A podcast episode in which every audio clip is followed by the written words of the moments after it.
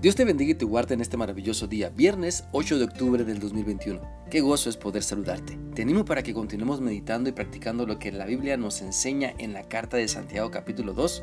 Vamos a volver a leer los versículos 14 a 16, los cuales dicen así. Hermanos míos, ¿de qué pues sirve que alguien diga que tiene fe si no hace el bien? ¿Lo podrá salvar esa clase de fe? Supongamos que un hermano o hermana tiene necesidad de vestido o comida Llega uno de ustedes y le dice, que Dios lo bendiga, abríguese y aliméntese. Sin embargo, si no le da lo que realmente necesita en ese momento, ¿de qué sirve?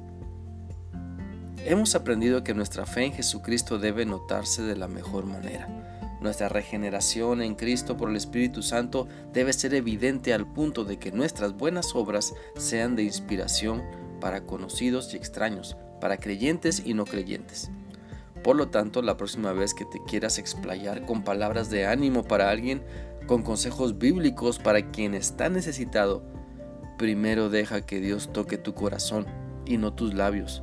Deja que Dios toque tu bolsillo y no tu memoria bíblica. Si dices que amas a Dios, ayuda. Si dices seguir a Cristo, demuestra compasión en el momento que puedes ayudar y hacer la diferencia en la vida de quien necesita que extienda tus manos y le ayudes, con más que solo palabras que sí ayudan, pero no alimentan, que recuerdan las promesas de Dios, pero no nutren un estómago hambriento, que pueden llenar de fe en Cristo, pero no cubren el frío o el dolor. Cada bendición que expresamos con nuestra boca debe ir acompañada de la certeza de que esa persona tiene lo necesario para salir adelante.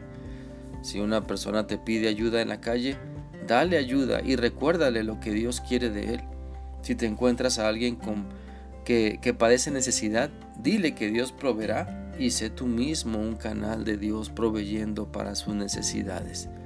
¿De qué sirve la fe que no se compadece de los necesitados? ¿De qué sirve tanto prejuicio sobre argumentos del por qué no ayudamos? Si hemos nacido de nuevo, mostremos con hechos nuestra nueva vida en Cristo. La bendición de ayudar es más grande para quien ayuda que para el que recibe. Pero eso solo lo aprendes, lo valoras, lo disfrutas cuando te decides a poner en práctica el mandamiento que dice, ama a tu prójimo como a ti mismo.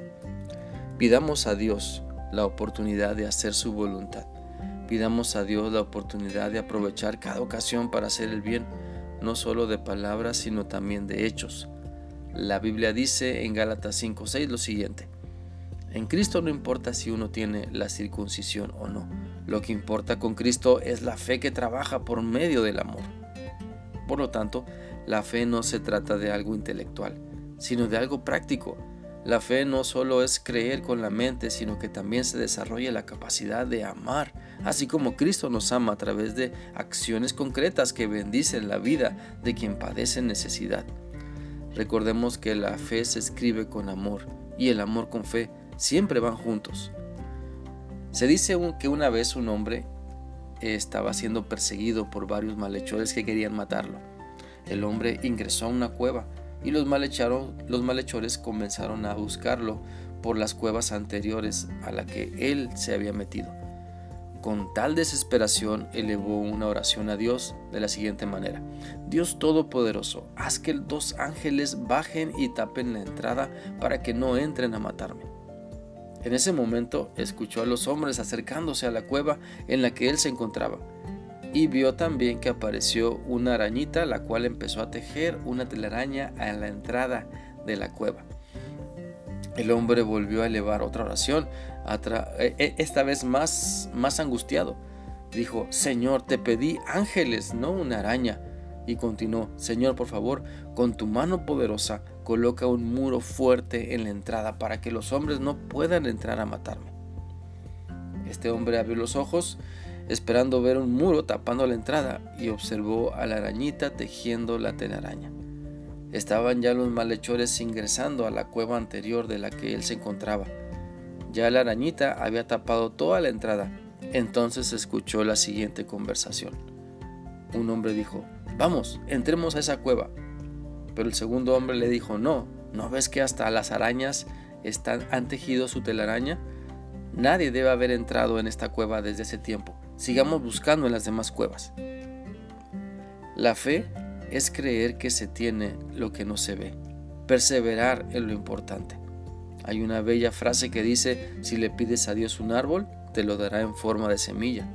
Pedimos cosas que desde nuestra perspectiva humana son lo que necesitamos, pero Dios nos da aquellas con las cuales nos muestra que con cosas muy sencillas Él puede hacer mucho más. Cuando recibamos de Dios la respuesta a lo que pedimos, mostremos su amor.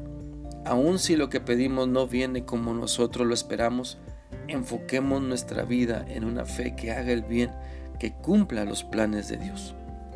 Espero que esta reflexión sea útil para ti y que sigas poniendo tu fe en práctica.